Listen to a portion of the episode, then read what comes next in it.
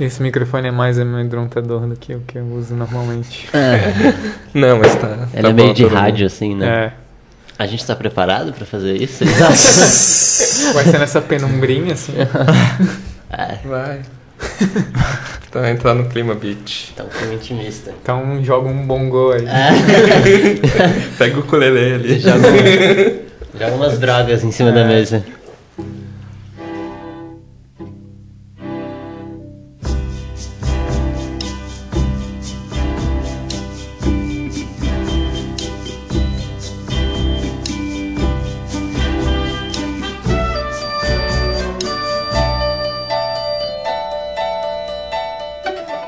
Olá, e sejam bem-vindos a mais essa edição de A Conversação. É, esse é um podcast sobre cinema que nós, com os- eu e os meus colegas, fizemos. Entre eles está aqui o Lucian Boa tarde. e o Marlon. Oi. Ahn, a gente é maluco, que gosta de cinema, tenta fazer cinema, tenta é formado no curso de cinema e, e para se encontrar de vez em quando, conversar sobre filmes, a gente faz isso. Ahn, toda, todo programa a gente tem um convidado. Ahn, a gente está tendo hoje, no nosso aniversário de décimo programa, um, um dos melhores convidados que já tiveram aqui Ah, repetindo. Pela segunda vez tendo um convidado repetido, que é o André Barcelos. oi, olá. Oi, André. Ah, André, que programa que você fez antes? Do método perigoso. Método Perigoso, né? Eu, Eu, não achei lembro. que vocês iam me chamar pra fazer o novo do Cronenberg. Não, a gente não pois é. tem que... A ah, gente tá escolhendo as próximas pessoas baseado no gênero, pelo que eu ouvi dizer.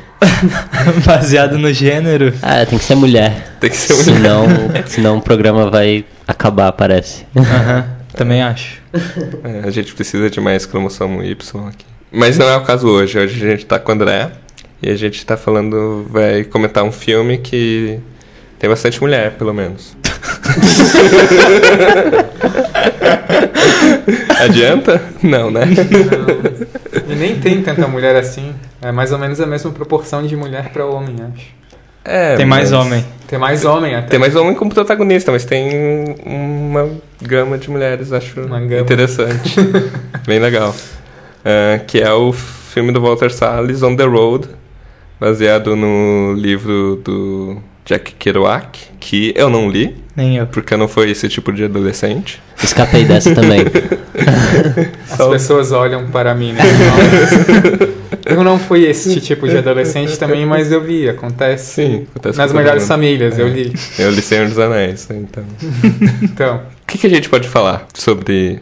Sinopse do filme realmente é difícil. É, On the Road é uma história que é um fluxo de eventos, de acontecimentos que não. sei lá, Ah. pra mim. dá pra fazer sinopse, assim. A Dá. história é sobre alguém que quer se tornar um escritor. É, sim. E para isso começa a viajar pelo país, É. atrave- atravessa duas ou três vezes os Estados Unidos, motivado pela amizade de um cara meio psicótico e É, espiritual, maluco, que é o Dean Moriarty. E é sobre essa experiência das viagens e sobre tentar escrever a é, partir disso. é, O filme é sobre isso. o objetivo deles é o objetivo de se tornar escritor, escrever, e parece que eles precisam de alguma experiência, de conhecer a vida e fazer isso. E o estopim é realmente o, o Dean, que é um. É um, uma força, é um. Não só um galanteador de garotas e de amigos e de pessoas da vida, parece. Que começa. E é estranho, eles se conhecem do nada, né? Tipo, um cara que conheceu alguém, conhece alguém, É, um bate o um olho e amigo, é. né? Vai, vamos fazer uma loucura. É, eu não consegui entrar tanto no filme, eu acho. Eu tava. Eu cheguei até a cochilar em alguns momentos, de perder interesse mesmo no que tá acontecendo, não consegui seguir tanto. Não sei, é bem feitinho. É, não vejo problemas. Até no que costuma me incomodar. Não, não me costuma incomodar tanto. Mas a atuação achei bom, assim, achei decente. O que, que vocês acham? Achei ruim. Não gosto do protagonista, principalmente. O, o protagonista fez o Control do. Ele interpretou o Ian Curtis, né? Aham. Mas você pode falar. É, desculpa. eu acho que ele é o mais fraco também. É, eu gosto é. do Dean pra caralho. O Dean é melhor. Ele é, É. bem surpreendente. Mas por que que você não gosta? Não sei. A, a voz dele é aquela mesmo, sei- não sei, às Tu vezes. diz na- nas cenas mesmo ou nas narrações? Hum, Nos dois, nos dois. Nas narrações é bem diferente, eu É. achei esquisito também. É. É, um- é uma ideia de pós, rever talvez, É. isso. É é uma ideia de construção em torno dele como uma pessoa mais contida, assim. Enquanto o Jin é, é essa força que fascina ele, digamos. E que põe ele. que faz ele acreditar também na viagem que ele tá fazendo, né? Em geral, os atores, pra mim, foram construídos por uma espécie de. desses professores de atuação, me pareceu, alguma coisa desse tipo. Alguém que coloque eles no mundo beat ali e eles tentavam emular algumas coisas, algumas alguns comportamentos deles, assim, eu fiquei com isso na cabeça. O Walter Salles fez isso em vários outros filmes dele, né? É, eu li rapidamente que ele- os atores fizeram uma espécie de acampamento beat antes de começar o filme. Que, sei lá, chefiado pelo biografista do Jack Kerouac, lendo livros e ouvindo entrevistas gravadas do Jack Kerouac os, os uma atores, semana, uma os coisa atores assim. participaram dessa viagem com o Walter Salles, do documentário? eh, ou Não, sei, não tenho a menor ideia. Não sei. Que É. a gente não comentou isso gravando, a gente comentou Não. antes, né? Que É. o Walter Salles fez um documentário que chama Em Busca da Estrada, algo assim. Searching for the Road, alguma coisa. Que é, sei lá, fazendo scout de locação, alguma coisa assim. Eu acho que ele viajou Ele- nos lugares na, pela rota pela Aham. qual ele via- eles viajaram mesmo, uma coisa desse tipo. E fez um documentário disso e não sei o que, que é. O que importa é o On the Road. O que, que é On the Road?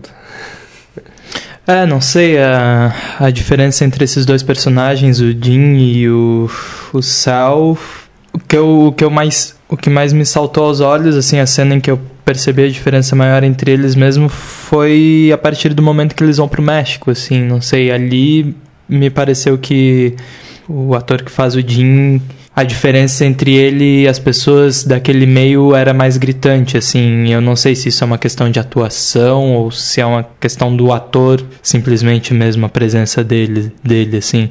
O Sal, eu não sei, e é uma coisa do filme também, eu acho. As coisas não se acumulam, elas não, não se detêm muito. Mas ainda assim, o, a- ali na, na- quando eles saem na rua, assim, o Salta tem sempre a mesma cara, assim, não sei, não sinto uma.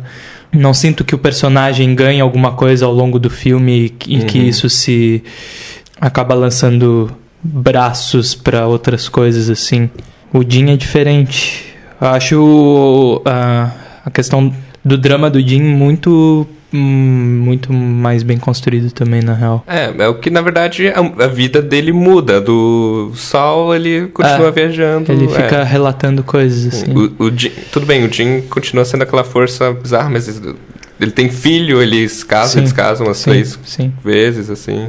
Mas a sensação que eu tenho é que, como tu falou, realmente é, não acumula durante o filme, mas chega no Uhum. final e tem um salto qualitativo ali no final. Sim. Pro sal em especial. É, parece que vai juntando e não dando em nada, e aí no final pega toda essa energia e tem uma transformação significativa ali. No Que é final, quando ele, Encontra. quando ele decide hum, se separar do Jim e Uhum. começar a escrever o livro. Aham. Ali ele muda. Sim. Ali acontece alguma coisa. Foi, foi essa parte que realmente me surpreendeu no filme, que eu não esperava, não conhecia a história, não, não sabia nada. Não esperava que tivesse um momento que eu ia realmente me emocionar com uma cena, assim. Aquela cena eu achei bonita, assim. E o que faz parte da constru- construção do filme, que você acaba construindo essa relação deles ao longo de todo o processo, de toda aquela loucura que não acumula, não constrói, não dramatiza nada, parece. Ou dramatiza muito pouco. E aí, naquele momento, tem. Não tem, não tem muita explicação até. Você fica jogado assim, mas você acaba entendendo por que ele tá fazendo aquilo, né? Fiquei surpreso. Foi, foi que, aquela cena que fez valer eu ter assistido o filme, senão, pra mim, não teria Ah, acho que sido pesa nada. naquele momento o abandono que ele sofreu no, que ele, quando ele tava doente, assim, né? Uhum. Ah, ele vê as pessoas sendo abandonadas pelo, pelo Jim ao longo do filme, até o momento em que ele é abandonado. Daí me parece que isso que muda a cabeça dele, assim. Eu não acho. Né? Eu acho que pode ter um pouquinho disso na decisão, ali em jogo, mas é muito mais a respeito de seguir o seu próprio caminho. É, ao mesmo tempo que ele rompe e tem um, um, uma espécie de resposta a isso que aconteceu no México, não é um ódio pelo Jim que acontece uhum. ali. Ele, inclusive, sofre por causa disso. É, é, muito ambígua essa separação e fica claro no momento em que ele está escrevendo. Que ele tá Sim, o que eu digo é que ele só conseguiu sentir essa necessidade, ele só Acho que ele só viu a necessidade de se separar do Jim quando ele viu que ele também Pode ser, sofreu. pode ser como uma gota d'água, é. mas eu, eu sinto que a forma com que isso se deu é do, do, jeito que eu falei antes, de aparentemente não acumula nada durante o filme inteiro, mas depois tem toda a descarga disso no final. Então não é só aquele evento ali, é tudo, é ele dar um passo para trás e ver essa experiência toda que aconteceu e perceber que o Jim vai ser assim até se matar vai se consumir desse jeito e que tá na hora de ele ser diferente e fazer de outro jeito. Eu, eu construí pelo menos o filme dessa maneira. Eu, eu senti a, a separação, a atitude dele naquele momento desse jeito, de perceber que ele acha fascinante o Jim, acha fascinante aquela vida, foi importante para ele, mas ele tá optando por outra coisa agora. Uhum. E, sei lá, essa ruptura é importante. É, eu vejo o filme, ou até a história, a atitude de contar essa história como uma tentativa de rememorar um tempo único que não. pessoal mesmo, não a geração beat, é uma experiência pessoal que é singular, é possível de se repetir e, e de certa forma inexplicável. E que não faz o menor sentido também. Tem, tem certos momentos que você entra, assim, entra dentro dessa vibe, assim, mas. Não sei, eu quase não entrei também, achei. Uhum. Talvez pouquíssimos momentos Sim. de alguma intensidade mesmo. E eu acho que tem dois motivos que se ficam um em cima do outro para isso acontecer. Um é o próprio livro. Quando eu li o livro, eu já não senti essa empolgação que ele te propõe. Né? Uhum. É um livro que já é datado, porque o que é transgressão no livro é norma hoje, sabe? coisa do sexo, de ser louco.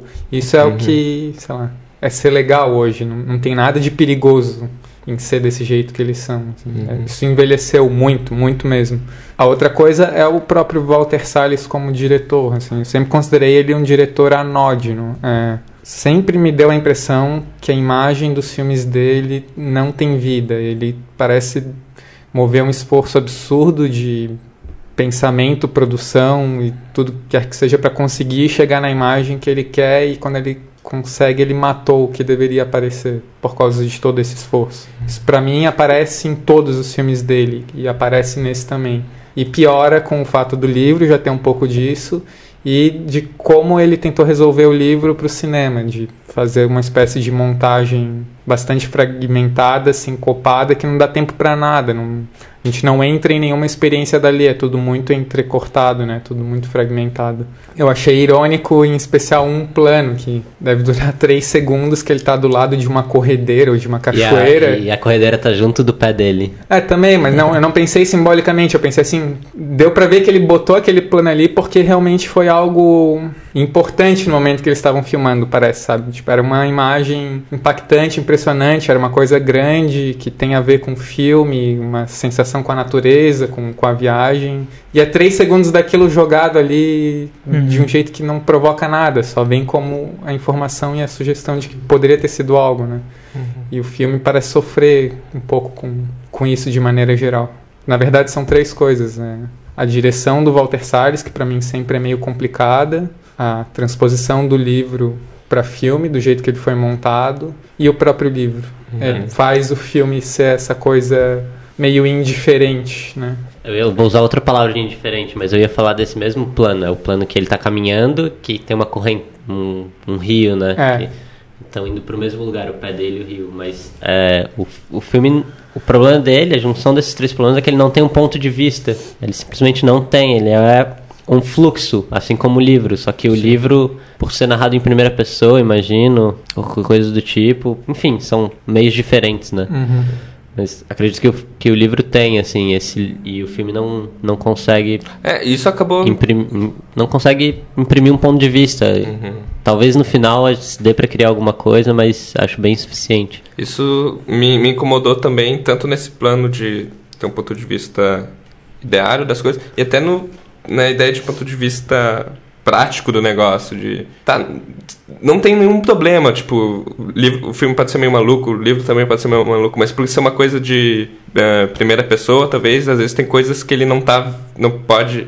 Tipo, eles saem da casa e fica com a mulher acompanhando alguma coisa assim que ele não tá lá. Tá, mas foda-se, isso não é nada demais.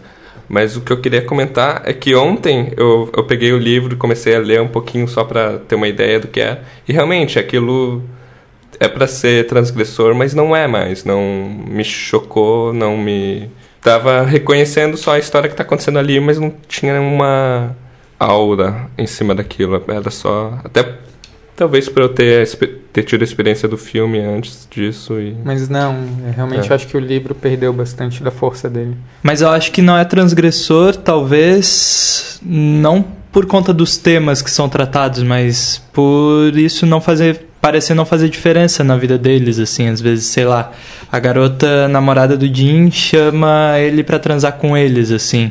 E isso não tem nenhum desenvolvimento, não o cara sai da cama, o namorado dela, eles ficam lá e algumas cenas depois eles estão os três juntos felizes e uhum. parecia que aquilo ali podia podia podia acontecer algo dali. É, não sei, o Sal catando cigarro fumado na rua e a, acompanhado por música, assim, as coisas não, não tem, não tem... É sempre uma exposição muito... Ligeiro. Como se aquilo fosse gostoso, assim, como se fosse gostoso catar cigarro na rua, sabe? Como se fosse é. tranquilo transar com a namorada do amigo, assim. E... É. Talvez eu sei, talvez, sei lá, isso, esse, esse tipo de tema me me choque mais, assim, talvez seja um problema meu. Mas nem eu sinto isso no filme, eu acho que é por conta do filme, assim. É, parece que talvez a chance que ele teria de 50, 60 anos depois do livro ter escrito de ter alguma visão crítica em cima daquilo não há. Não é, ele abraça e age como se estivesse fazendo filme em 1957, assim. É, não, é. não parece que ele tem uma relação com o livro, assim. Eu não sei, eu não li o livro, mas não, não sinto que ele que existe alguma coisa muito forte entre ele e o livro, assim, entre faria diferença esse filme ser ambientado nos anos 60, assim? É isso que eu me pergunto. O, o, o mundo em que eles vivem praticamente não aparece. Uhum. É, a oposição. É, né? e eu não quero dizer... Mas no próprio livro também não... É, mas, mas no próprio livro eu imagino que as coisas, ou que esse mundo estejam contidos no, nas ações deles. Por isso elas são transgressoras ou coisas do tipo. Enquanto o filme não... Of, não oferece ou oferece muito pouco a relação fora daquele grupo, assim, né? Parece que a gente está confinado num grupinho, assim. Eu achei o filme uma grande exposição pedagógica, assim. O filme perfeito para, sei lá. Apresentar para a nova geração. É, pro Jack foi. Kerouac ser apresentado pro mundo, assim. Você pode discutir no jantar com a sua família esse filme, assim. Não tem problema, ele não é, é ofensivo nem nada, assim. É, tem uns peitinhos ali, mas nada demais. É, sei lá. A não ser que seu pai seja muito. pois é, mas é que tá, eu concordo com tudo isso. Mas acho que chega no final e ele arrisca um pouco mais. Aquele final ali coloca coisas em jogo para a experiência também. Tudo que passava muito superficialmente durante o filme uhum. ganha um, um pouco de porquê ali no final. Quando ah, foi o que eu mais gostei também. Fiquei feliz que vocês gostaram também. É. É, desse encontro. Não, me assustou, assim. Você vê o Sal o tempo todo daquele jeito, de repente ele tá vestido de jeito diferente, falando de um jeito diferente. Penteado. É. O penteado. Ele, ele tomou uma escolha, né? Tem divisões é. acontecendo ali, não é só Essa o fluxo, né? Muito. Não é só o... Mas mesmo assim, nessa cena, tem um, tem um, tem um mini flashback ou alguma coisa entre o olhar dos dois, alguma coisa desse uhum. tipo, né? É, não. É, Ainda assim a cena um, não se segura. Uma montagenzinha. Eles se encontram, falam umas coisas e tem uma montagenzinha de várias. É, mas, mas o filme inteiro assim, esquece, é, né? É. Tu já tá há duas horas vendo coisa desse tipo, então foda-se. A montagem dentro das cenas é muito esquisita, né? Porque ele se segura totalmente só em planos fechados, assim. É, é uma muleta pro filme. Fica só em rosto fechado e dane-se o espaço. É. Dane-se o que tá acontecendo é. e o que, que tá em jogo naquele espaço. Né? Sim, eles, eles usam é. fetamina e, tipo, é um espaço fechado, é um plano é. fechado, assim. É. é tudo plano fechado. Sim. É muito fácil de resolver as cenas daí, né? Tudo bem, a gente pode dizer que é uma questão mas, de. Mas, mas Mas. Pra mim é o melhor filme do Walter Salles. Eu não achei o filme maravilhoso, não achei o filme ótimo, achei o filme talvez razoável ou bom. Mas pra mim é o melhor filme do Walter Salles. Mesmo com todos os problemas, consegue chegar em algum lugarzinho pra mim, assim. Por ser um filme de um contexto que não é brasileiro, que é totalmente diferente, uma coisa meio geral, meio universal, foge de algumas armadilhas que pra mim ele sempre cai no cinema brasileiro, da coisa da classe social, de uma espécie de culpa que ele tem em retratar o pobre, em querer justificar todas essas coisas, sabe? E no fim das contas, pra mim, é o melhor filme dele. Não sei, vocês lembram, vocês acham algum melhor do que esse? É, Não sei.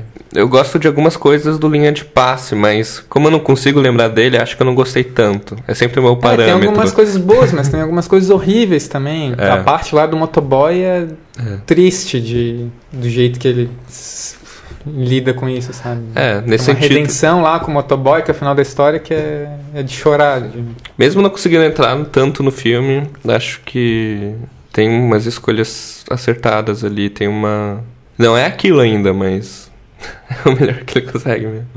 E é muito melhor que o Diários de Motocicleta também. Eu acho que o Diários de Motocicleta é, é isso dez vezes pior, sabe? Isso que a gente tá falando mal do filme. Não, não é nada ali, não tem nada em jogo ali. É, Uhum. Esse é um filme difícil mesmo. é horrível. É, é só uma exposição mesmo. O o Che Guevara já é um santo, então a gente vai só mostrar sem perigo de nada ali. O que, que você acha, André? Você viu o Diário de Motocicleta? vi. Vi há muito tempo. E são filmes bem parecidos em termos de estrutura, Sim. né? É, São. Tem aparentemente cara- ele foi chamado pra fazer por causa do Diário de Sim, é. Hum, Tem a viagem, tem o cara, Sim. tem a dupla do cara mais introspectivo que vai pensar a experiência, e o cara que é mais vivo e que guia a experiência, né? É. São filmes bem parecidos no fim das contas. Eu tô tentando lembrar do Linha de Passe um pouco, mas como o filme é- era fragmentado nos Eram três, irmãos, nunca mais. Eu não Uhum. consigo ligar os três como um filme só, eu lembro das três coisas separadas. Não é bem isso. Mas não que ser o melhor filme do Walter Salles seja. Não, não bom, é, não é. Mas não sei, não tenho certeza. Não tem certeza? É.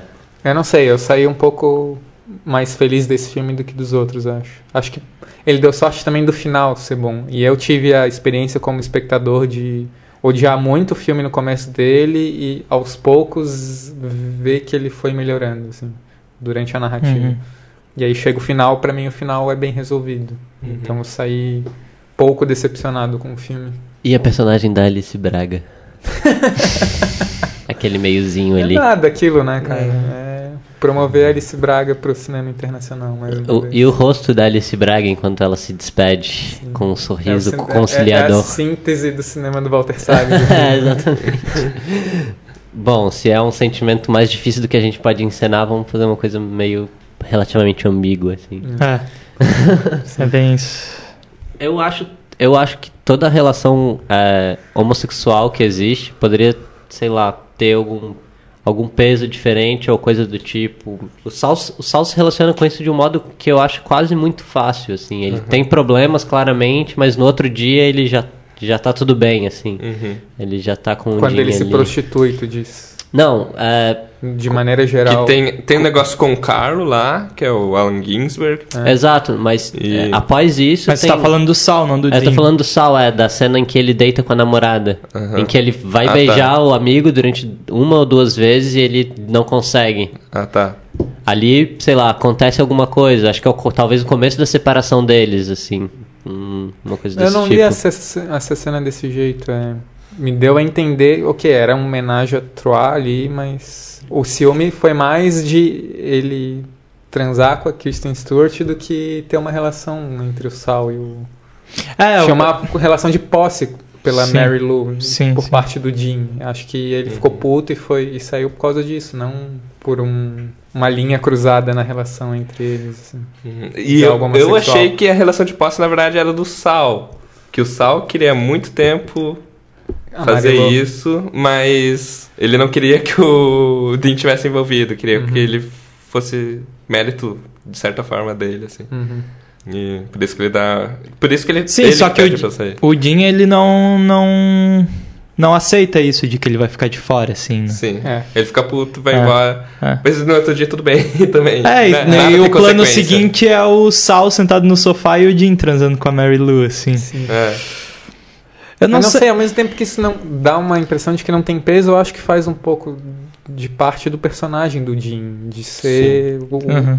essa coisa feroz e de que sem um pouco sem memória. Tem o problema é, ali no é momento isso, e aí é vai devorando as coisas e continua maniacamente até o fim. Sim, assim. sim. É, com certeza. É como é a relação deles é um pouco assim, né? Por exemplo, quando eles quando eles se prostituem, eles sentam para comer. É e daí me parece que o, o Sal não estava falando com ele já fazia algum tempo e ele se sentiu culpado e ele sai andando assim, uhum. procurando o pai. E não dura uns momentos, o, o Sal tá esperando ele quando ele sai de um barbeiro assim. Uhum. Não, a gente vai encontrar. E é, é isso assim, é isso. as coisas vão Mas eu acho que não dá para botar isso como falha só, entendeu? Uhum. uhum. Isso faz parte faz realmente parte. do é, então, esse, é, essa é a questão, assim, é porque o filme são sobre esses caras, é sobre esses caras que não tem memória, assim, é, é bem isso que Não tem falou. consequência, não tem drama na vida é, deles. Mas a, e a ruptura que o Sal faz é justamente isso, uhum. entendeu? Porque o Jim ia continuar assim para uhum. sempre, ele ia continuar do lado do Jim fazendo isso também para sempre. Pois é. Aí ele mas... deu um ponto final para fazer uma coisa diferente. É, sim, mas isso é só no final, né, do final, filme, claro. é só no final. É e, o que eu falei, sei a estrutura lá, de que pega toda aquela coisa que não acumulou. Pois e... é. Só que é. ao mesmo tempo a gente reclama do filme. Com certeza. Porque a gente fica vendo. Na por... maior parte é, dele. A gente fica vendo uma hora e quarenta disso pra. Pois é. é, e é meio contraditório, assim, a gente aceitar que o filme é sobre isso e que, e que seria estranho se ele tivesse outra estrutura, que que fosse, não sei, uhum. que tivesse mais unidade, talvez, de uhum. sentimento mesmo. E, hum, e se por outro lado é um filme sobre personagens que, sei lá, usam drogas e não se lembram sobre o que, aconteceu, ou parecem não se lembrar uhum. muitas é, vezes mas do que, mim, que aconteceu. que resolveria isso é as cenas terem mais intensidade por si só, entendeu? A coisa valer uhum. por ela mesma ali. Sim. Não precisar acumular para a narrativa, uhum. mas ser forte ali. Uhum. E não é forte, quase Sim. nunca é forte, né? Sim. O problema é esse. E de uma fragmentação, então, talvez interna mesmo. É, né? exatamente a coisa. É. É. Se as cenas tivessem Isso. mais unidade, talvez. É, porque ele tem uma abordagem clássica para uma estrutura que não é. Um negócio que tem uma virada, tem um, um clímax que não. que é retulativo, é fazer você rever tudo que aconteceu, mas tudo que aconteceu não foi tão interessante assim para você estar tá prestando tanta atenção. Uhum. Eu, eu, também me incomodo com o, a caracterização do protagonista de ele ser meio nada. Uhum.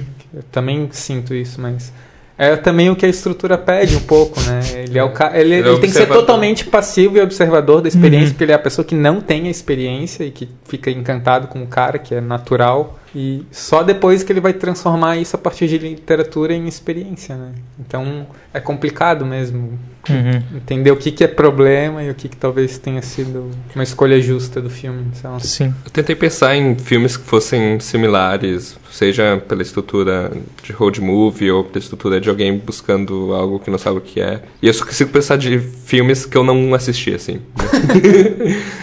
Talvez aquele Into the Wild, que eu não sei é, se tem alguma relação. É uma merda esse filme, cara. Ou algum outro road é. movie, tipo Paris, Texas ou alguma coisa assim. Mas não, não vi, não vi nada, então... Nossa, Paris, Texas eu... é uma coisa bem pesada, cara. É, não tem o mesmo tom. Não tem. Tem todo um luto no Paris, é. Texas, né? Um filme que me lembrou desse filme, de maneira completamente indireta, não tem nada a ver um filme com o outro, é A Estranha Família de Igby. Vocês sabem que filme é esse? Não, não. já ouvi falar, mas não. É um filme americano, meio independente, não fez muito sucesso. Acho que é com o irmão do Macaulay Culkin.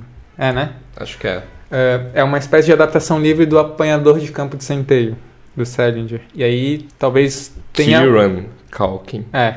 Talvez tenha um pouco a ver por causa disso, porque são dois livros que estão mais ou menos embebidos no mesmo espírito. E o que me lembrou muito foi pelo On the Road ter essa estrutura fragmentada de experiência sem rumo, para mim chega em alguns momentos lá no meio que, mesmo não construindo nada, eu achei interessantes. E não são. É, é mais uma sensação, não são cenas específicas. Que ele conseguiu, lá no meio da narrativa, se despedir de toda ansiedade e artificialidade que tinha no começo, e o filme só tá rolando ali, uhum. no meio, em determinado momento. E eu, eu achei isso bom. Consegui criar esse fluxo leve ali no meio, em poucos momentos. E o Estranha Família de Igby tem isso também. E, e, é o melhor momento do filme, inclusive. Então, não sei, eu me lembrei desse filme. Tô pensando na cena em que eles chegam no Natal pra comer, pra jantar na, na Uhum. casa da irmã do Sal, eu acho. Que ela é uma boa cena, assim. É um filme sempre de encontros, né? Ou reencontros, assim. Eu perdi a conta de quantas vezes ele abre a porta e o outro tá lá. assim. eles se abraçam. Acho que pelo menos umas cinco vezes durante o filme isso acontece. metade assim. deles, um deles tá pelado. O Dean. O Jim está pelado, né? Mas por que que tu gosta dessa cena? Ah, então, eu gostei dessa cena porque ela tem um. Ela tem um. O encontro, sei lá, tem a família ali, tem um pouco do que é o mundo em 1950 e do que são eles. Tem aquele amigo comilão ali que é uma boa piada. É Acho que o legal é a relação do Jim com a mãe. É a mãe ou... Sim, é, a tia mãe, do- é a mãe dele. É, no, no livro, livro é é tia, tia. Inclusive no livro tem uma diferença entre o livro e o filme que é muito importante, que aí tá o dedo do roteirista e do projeto do filme. Que é uma coisa que a gente não comentou ainda e que acho que serve de fundo É que a gente não leu, Luciano. para as questões, que é quem que morre no começo do- da história do filme. O pai dele. Então, não é o pai dele que morre no, no livro, Aham. é a mulher dele. Ah, Então, junta isso e Mas- junta com o fato do Jim também estar procurando um pai. Uhum. é um o fato. fundo do filme é a ausência do pai, né? Sim. Essa experiência, essa ânsia toda tem. Mas o pai dele morreu, do Jack Kerouac, morreu quando ele era bem, bem garoto, uma coisa Aham. assim, né? Sim. Foi criado pela mãe. Mas o que impulsiona o, o conhecer o Jim no livro é a morte da mulher. É um, é um outro jogo aí. Uhum. Então tem Uhum. esse dedo do roteirista Sim. a respeito da relação com o pai mesmo. É, São acaba virando uma busca pai. muito mais ampla, com mais significado, parece. É, há uma tentativa Em de, teoria, né? de, de cena Em nesse- teoria, nessa, Em teoria. nessa cena. Há uma tentativa de cena nessas, nessas, nesse jantar ali. Acho que é uma tentativa de cena com esse fundo do pai, muito quando ele fala que vai pro México ali também, naquela conversa no, onde ele trabalha no estacionamento de carros, né? Uhum. Uma cena que dura um tempo, assim. Aí que tá também, a gente fica reclamando do filme porque não tem cenas, mas os momentos que são pra ser cenas acabam não funcionando muito bem, acabam mais cansando a gente do que qualquer outra coisa. Sim.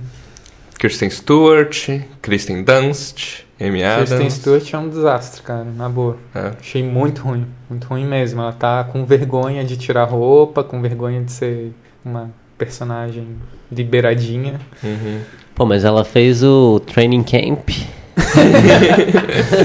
Training Camp Parece que ela faz um esforço pra fazer, para falar alguma coisa, sabe? Um diálogo é muito difícil de sair da boca dela. ali. É. É, para mim ela é a pior disparada do filme. Tem um momento do filme que apostam nela, assim, que é um momento da distração, assim, que você olha pro lado no cinema. Que é. Quando a cena é essa, ela, o cara que tá com, pegando carona com eles começa a cantar uma música e ela fica olhando aquela música. Ah, sim. E ela é pra, constrói algo dentro dela. é, né? e é pra ser alguma coisa É aquilo pra ser a ali. ruptura com o Jim É, ali. e, pô, não é nada, né? Não. É a carinha dela, é como a carinha da Alice É, Braga lá antes, também. assim. E a direção não ajuda tanto também. Ele coloca um pôr do sol super poético ali no rosto dela. e- Uhum. Acho Tem- que eu dormi nessa cena. Viu? Eles estão chegando em São Francisco, né? Então-. É. E aí ele vai ficar com a mulher dele e largar a Marilu. O mundo é um pouco também a autoridade policial, né? Também. Acabei de lembrar dessas cenas É o agora. que censura eles É. nos poucos momentos. Que, de- que é meio engraçado, assim. Eu fiquei Sim. com, sei lá, um pouco de pena, assim. Não sei o que eu senti. Eu só achei curioso o fato de ter que pagar a multa na hora, de ter dado dinheiro pro policial. Eu me surpreendi com o Jim. Eu tava achando muito ruim ele no começo. Me parecia só um modelo que caiu ali no Aham. meio do filme. Hum. Era bonitão, por isso tava fazendo personagem. Mas teve construção ali. Teve, teve. É o que mais tem coisa ali pra olhar, acho. Não sei que filmes ele fez, esse cara. Também não, nunca tinha visto ele na minha vida. Eu li, acho que o Leonardo DiCaprio foi cogitado pra fazer Seu o Jim? Jim. Aham. Caralho, que A merda. gente tava comentando antes do... Ia ser um desastre. Quem diria que Walter Salles toma decisões também? Ele... Esse Garrett Hedlund, ele fez Troia e Friday Night Lights. Ele fez o Tron, ele é o protagonista do Tron novo. Puta, eu não vi o Tron. Também Eu vi, mas... é. Ele me lembrou um pouco... Ele não fez nada de notoriedade que... Ele me lembrou um pouco o Heath Ledger, a sensação que eu tive com o Heath Ledger no filme do Ang Lee, o Brokeback. Uhum. Não sei se pra vocês isso faz algum sentido. É a voz grave. É a voz? Eu não. Pode não. ser. É porque eles são meio loiros, não sei, são parecidos. A voz assim. dele é muito boa, gostei. Eu acho que é uma coisa de masculinidade, assim. Ah. Que os dois têm, apesar de o Heath Ledger ser gay no, no filme, né? Uhum. E ele De também. segurança, de imposição. É, né? de, né? De Ah, força, assim. De né? realmente ser convincente nesse aspecto. Vamos, É. vamos apostar nesse ator, botar uma grana. Que bolsa de apostas é essa? Tem É isso. algum- Vocês não gostaram nada do filme, então. Eu não gostei, Eu não. não gostei também. Eu gostei, gostei. Eu acho que eu fui muito arrogante pro filme e daí eu me surpreendi um pouco. Por isso Aham. que eu gostei. Eu acho que, é, eu acho que tu tá em outro momento também, Luciano. pra ver filmes. Pode ser. Eu fiquei com vontade de rever o filme, tanto porque eu dormi em algumas partes. Eu fiquei com vontade de reler o livro. E eu fiquei com vontade de ler o livro, mas pouca. Mas mais vontade de rever o filme mesmo, porque parece que tem. O final ele faz o filme ser outra coisa e. que eu preciso saber o que, que é. Uhum. Vai, talvez esteja lá. Acho o final ali, a... o Jim mesmo é muito foda, o jeito como ele olha pro Sal. Ele tá com a cabeça mais baixa. A, a transformação dele também, né? Aham. Eu acho ali. Uhum. Eu acho que ele tá fraturado também, enquanto o Sal agora tá em outro momento. Ah, é, mas é muito foda o passo que o Sal dá ali, eu acho. É? Sim. é. Querer se separar do Jim e daí escrever o, o, o livro. Livro que ele não estava conseguindo escrever e daí ele Uhum. consegue escrever. Não sei, ali é forte, acho. né? Uhum. É, rola um risco, sem dúvida. Sim. Sim, e aí é que tu sente o risco de tudo que eles passaram também, né? Porque é, ali é que ele tá falando, não, chega. Acho que não dá pra ser mais assim, né? Sim, e o risco de deixar ele pra trás também, né? Sim, ele tá assumindo o risco de machucar, de... E de não ter mais É, e também. pelo né? que eu De lembro, Não viver mais isso. O- No livro, o Jim morre depois. E morre de uma maneira meio Boba. triste, cruel, assim. Ele morre numa estação de trem, nos trilhos. Ele morre deitado nos trilhos porque não é ajudado por ninguém. assim, né? Morre abandonado, no fim das contas. né? Uhum. Então é meio cruel mesmo. E o Sal pega essa experiência de culpa e desapego, a ambiguidade que tem nisso e, e segue em frente, né? Uhum. E faz o- disso o livro dele. Tem uma coisa que eu senti, que foi a aposta na montagem fragmentada, que a gente está criticando bastante, mas que obviamente é uma tentativa de fazer bebop com imagens, né? O que ele quis fazer um pouco. E no começo tem aquela cena em que eles estão numa festa e tem um cara tocando saxofone e toca músicas famosas do bebop e tal. E aí eles fazem es- aqueles comentários super empolgados sobre, os car sobre o cara. E um Uhum. deles é que o cara domina o tempo, ele Mr. Time. é, ele começa com um refrão e aí ele constrói ele, um percurso tudo pra chegar num, num momento ali, pra Uhum. pra acontecer alguma coisa com o tempo ali que é esquisita, que é isso que eles chamam, né? Uhum. Eu acho que é um pouco o que o Walter Salles tentou fazer durante o filme. E que pra mim é a impressão de que talvez poderia ter dado certo ou deu certo em pequenos momentos que são esses de fluxo leve que eu tentei falar antes. Que imagino que vocês não tenham sentido, mas que É o Jim quem fala isso, né? Ele fala logo antes do, saxo- do cara do saxofone sentar, assim. É. Uhum. Eles querem saber meu nome.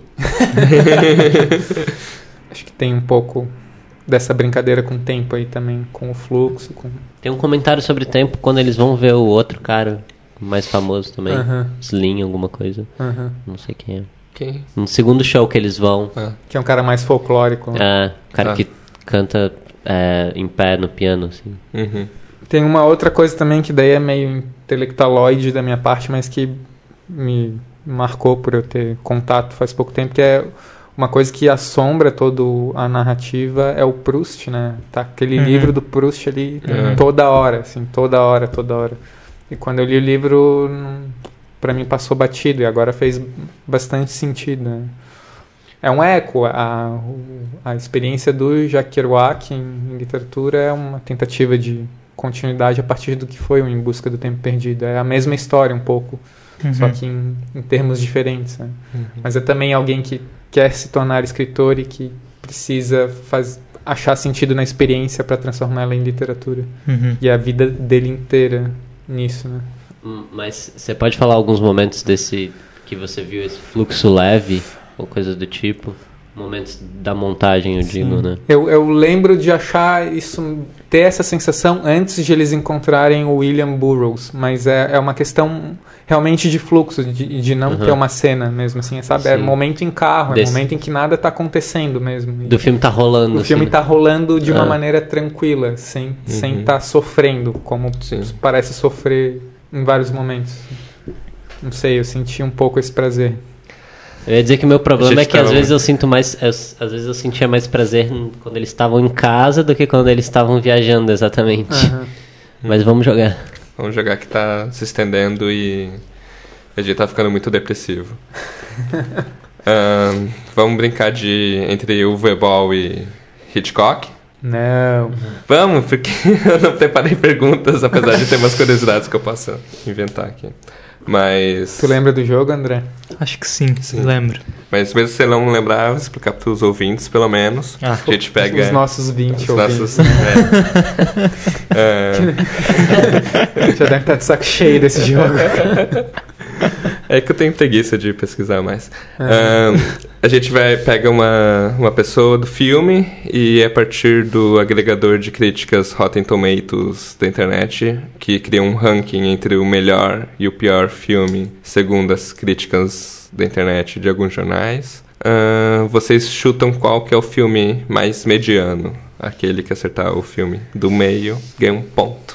Quem acerta um certo número de pontos, que eu decido aleatoriamente, é o meu bom grado, ganha uma honra, que não é nada. Hoje em dia não é nada. Você escreveu um TXT, Thiago? Tá articulado a Não, não, não. É experiência. No, massa, né? no começo, nos primeiros programas, sabe? É, e da- você, tá- tá- agora Sim, tá- era tá difícil mais. explicar. é. Uhum. Tô vendo, impressionante. Você tem futuro. Obrigado. Walter Salles. Walter Sales. Walter Sales. É, Walter. abriu despedaçado. Período despedaçado. Ele não tem muito filme também, Hum, mas tem um número Sete filmes, de acho, né? É, linha de passe. linha de passe. Sei lá. Terra Estrangeira, vi muito pouco dele. Já tem esse filme novo aí no agregador? Tem. Tá. Vou seguir o que tá aqui, porque é o que eu posso fazer, mas Terra Estrangeira não tem nota. Caramba. É, tá ali no final. E aí o linha de passe tem 74%. E o Abril Despedaçado tem 74%. Não é possível. Não é possível. Cadê a minha porcentagem pra dividir aí? E aí? e aí? Que bom. Que merda, velho. Não tem nada pra salvar devia ter olhado isso antes. Mas eu ia adivinhar que vocês iam chutar esses dois filmes. Pô, tem Diário de Motocicleta, Tem tem. Road, tem Água Negra. Ah, tem Água Negra. Água Negra deve ser muito Cara, ruim de nota. Nossa. Tem Água Tem Negra. 45% esquecido Água disso. Negra, o mais alto é Diário de Motocicleta com 84% e On the Road tem 40%, é o mais baixo. Olha só. Tá, vamos ignorar o Walter Salles, Walter Sales. é, sei lá, Kristen Stewart. Ó, Hum. Deixa eu dar. Adventureland. Uhum. Lucindy's Adventureland. Eu, gosto, eu gostei desse filme. Pra mim é o melhor filme dela. É o que o cara conseguiu pegar o que ela sabe fazer de atuação e transformar em alguma coisa. isso. Ela tava com aquele da Branca de Neve recentemente, né? que Todos mais? Twilight. Crepúsculo. Eu sei que ela fez É. Into Crepúsculo. the Wild. The Runaways. The Runaways. Nossa, tô mal. ah, Jumper. Ah, eu sei que filme é esse, quase que eu vi um, É, no com- cinema. Eu com desisti em cima da vez. Em cima da hora. Com Anakin Skywalker. É um filme sobre viagem no tempo, uma coisa assim. É, tempo e espaço, sei lá. Ah, cara, não sei. Crepúsculo 2 ou 3. Dois. Qual que é o dois? Acho que é o New Moon. Tá, pode ser. É, é já é a segunda vez que eu aposto Crepúsculo nesse jogo. Não, acho que não. É sim. Eu apostei no Robert Pattinson, eu É. acho. Que Robert Pattinson? Que filme a gente fez que tinha o Robert Pattinson? Não sei. Então foi pra algum outro Não, ator. foi, foi do Homem-Aranha, eu acho que você chutou Homem-Aranha 3 Não, pra. mas rolou um crepúsculo em algum momento nesse Não, podcast. Não sei. Tá, o meu é o Crepúsculo 1. Crepúsculo 1. tá. Twilight 1, 49%. New Moon, 28%. Pior. E Adventureland, segundo Rotten Tomatoes, é o melhor filme dela, com 89%. Caralho. Ah, então eu ganhei. Ganhou. Sim, André tem um ponto. Nossa, que incrível. Próximo. Achei que Into the Wild ia ser o melhor filme, Não. que é horrível, mas... É, agora, pra, pra ficar nas Kirstens ou Kristens, Kirsten Vamos fazer do. Sunrise, não tem Dunst. como ninguém ganhar. Maria Antonieta. Maria Antonieta, tá. Antonieta. Jumanji. Jumanji. Jumanji é uma ótima escolha. Tem vários bons, entrevista com vampiro. Nossa, é verdade. Tem aquele que ela é cheerleader. Ela fez vários filmes, né? Fez, fez. Eu vou citar um filme do Sam Mendes que ela fez com. Não foi ela? Com Leonardo DiCaprio, que deu um casal. Não, não. Revolutionary É. Revolution- é a Kate Winslet. Kate Winslet. Ah. Tudo com K, né? Mas algumas têm mais peitos que as Não outras. sei, Homem-Aranha então. Homem-Aranha? O qual? Ela fez os três. Ah, sim. O, o- acho que o 3 é mais falado mal, assim, o 3. Uhum.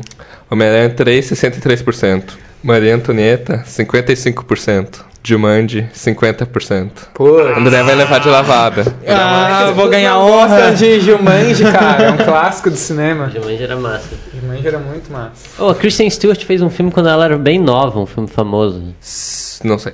É, Quarto do Pânico? Quarto do Pânico, isso. Ela é a garotinha. Não, era babá. Ela é babá. Alguma coisa A garotinha assim. Não é era a- tão jovem assim. A garotinha não é Ou aquela era a garotinha? Sei lá, foda-se. Abigail, sei lá o que. Pode ser. Miguel Breslin. Pode ser. Tá, o André ganhou então. Não, mais essa um, última rodada vai valer dois pontos. Mas o Ah, André já não mas fez como mais. assim? Ele fez dois, o Luciano fez. Ah, Não, não, vai não valer, nenhum. Vai valer Ah, três É porque o pontos. Thiago o Thiago não quer dar Só, vitória. só pra fazer Steve Buscemi, que tem Pô. bastante filme, e aparece por 5 segundos no filme. Rei de Nova York. Fargo. Ghost World. Fargo, 94%. Meu Deus, Rotten Tomatoes. o Rotten Tomatoes é um outro universo, É um cara. outro universo. É um universo beat, onde as pessoas usam benzedramina e avaliam filmes. King of New York, 71%. E Ghost World, 92%. 92. Você ganhou, Luciano. Qual que foi o primeiro? 94. É. É, É, então eu ganhei.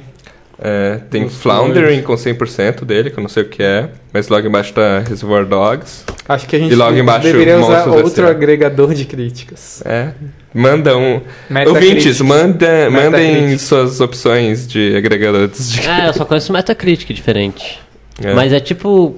é, a maioria dos críticos que estão no Rotten Tomatoes estão no Metacritic, que são aqueles críticos de jornal americano, assim. É. Ah, Não adianta muito, eu acho. Não. não faz a menor diferença. Eu vou inventar os rankings dos filmes, então vocês vão adivinhar meu gosto daí.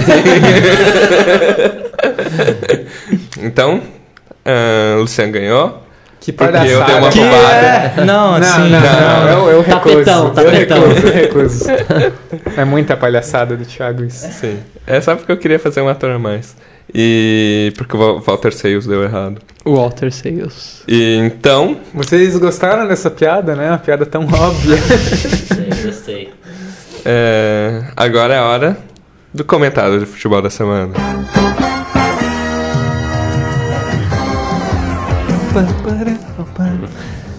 Muito massa. Vamos. Fale. Eu vi, Tchau. eu vi Figueiredo. Bora. O Thiago tá magoado com o futebol, eu acho, nas últimas semanas. Não, não. Dane-se. Tranquilo. É só, é só que eu não Pode tenho ir embora, dizer. Thiago. Só deixa o computador ligado. Tá, eu vou falar sobre a minha experiência de futebol da semana.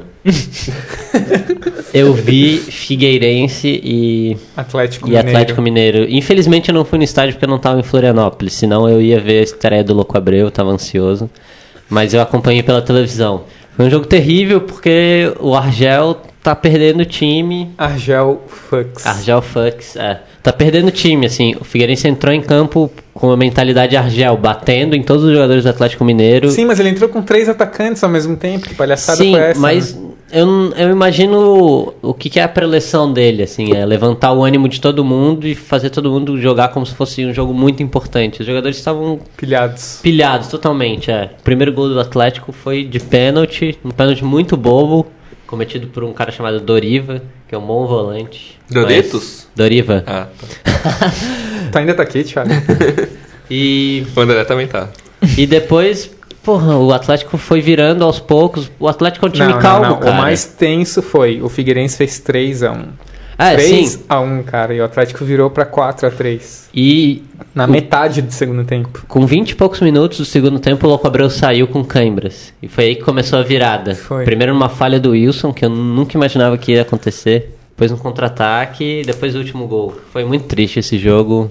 E Parece o Louco- emocionante. O Louco Abreu tem que jogar 90 minutos, cara. Pra mim, o que foi triste desse jogo é que a gente tá começando a deixar de considerar o Atlético Mineiro uma piada, como ele sempre foi, e ele tá começando a virar um time que realmente tem chances de conquistar esse campeonato brasileiro. E- E, aí a gente vai fechar um ano em que a Espanha é o melhor time do mundo, o. Corinthians é campeão da Libertadores, o Palmeiras é campeão da Copa do Brasil e o Atlético Mineiro vai ser campeão brasileiro. Vocês fazem ideia do que, que significa isso? É... 2012. É, vai- aí acaba o mundo mesmo. Não tem, cara, não tem. Porque Atlético Mineiro é uma piada, na boa. Assim, ter... Desculpa, Jair, mas Atlético Mineiro é uma piada, cara.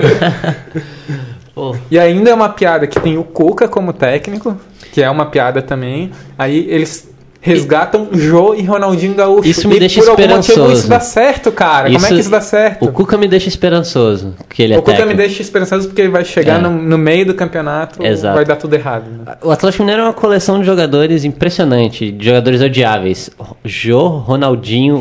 Bernard, Danilinho, Pierre, Victor, Rafael Marques, Júnior César, é impressionante a É. quantidade. Todos eles. E eles têm um lateral muito bom agora, o Marcos Rocha, que eu não sei de onde veio. Uhum. Foi o único evento do futebol que foi interessante? É. foi, relevante foi, sim, foi tem o Inter foi. que tá uma piada, jogou uns quatro juvenis no último jogo do Inter, foi um dos piores jogos que eu vi nesse ano, Santos 0, Inter 0. Forlan não estreou. Forlan ainda não estreou, o time tá uma bagunça tremenda, tática, porque o Dorival realmente não... Ele ele vai ser demitido em breve, com certeza. E a direção técnica também tá bastante bagunçada, porque liberou o jogador, vendeu o jogador e agora o time tem que recorrer a júniores para ter 11 em campo. É inacreditável o que está acontecendo. E o Inter passou de postulante ao título a de volta em busca do quinto lugar ou quarto lugar, na melhor das hipóteses. Por causa da- das Olimpíadas, né? Por causa das Olimpíadas e de não conseguir manter o nível das Olimpíadas e com o risco de, quando terminar as Olimpíadas, não voltar a ter time, porque aparentemente o Oscar vai ser vendido pro Chelsea. Será? Sim. Eles já tem o Juan Mata, pra que, que eles precisam de outro Oscar? E o Oscar é o melhor do time no momento, né? E Aí o vai Damião ter- não vai ser vendido? Talvez não. Porque Eu o Inter o não conseguiu antes. contratar o Nilmar. Pô, é, pois é, André, seu time tá mal. É. Vou conversar com meu pai. Ele deve estar sofrendo. E o Vascão. Cara, eu não faço ideia do que tá acontecendo com o Vasco. Vai te sei, fuder, que, o- Marlon, sei que o Diego Souza foi vendido, né? O Diego Souza foi vendido. Foi? Vai pro Qatar ou alguma coisa assim.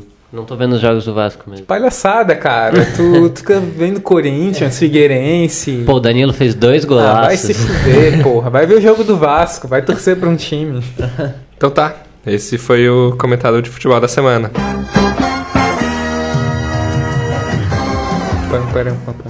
Mais musiquinha. Ah, ah, próximo programa, a gente não tem nada engatilhado, mas. Então, tchau.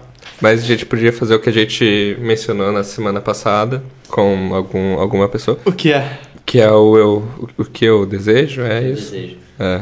I wish. Tá passando no cinema de arte local. Nada mais a estrear. Talvez Cosmópolis estreie, mas. Eu acho que vai estrear só em agosto. Pelo que parece aqui.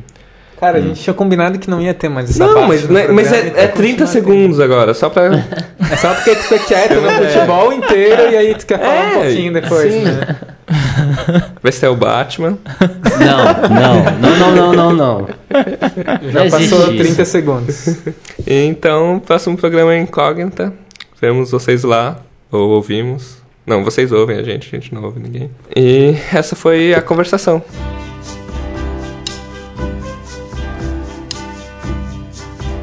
Acredito que você gostou do filme, Luciano. O Marlon tava certo que tu não ia gostar. Eu também não acredito que eu gostei do filme, mas eu tento- tô tentando ser honesto um pouco. Não, mas sei lá. Pelo menos a gente discutiu alguma coisa. Sim.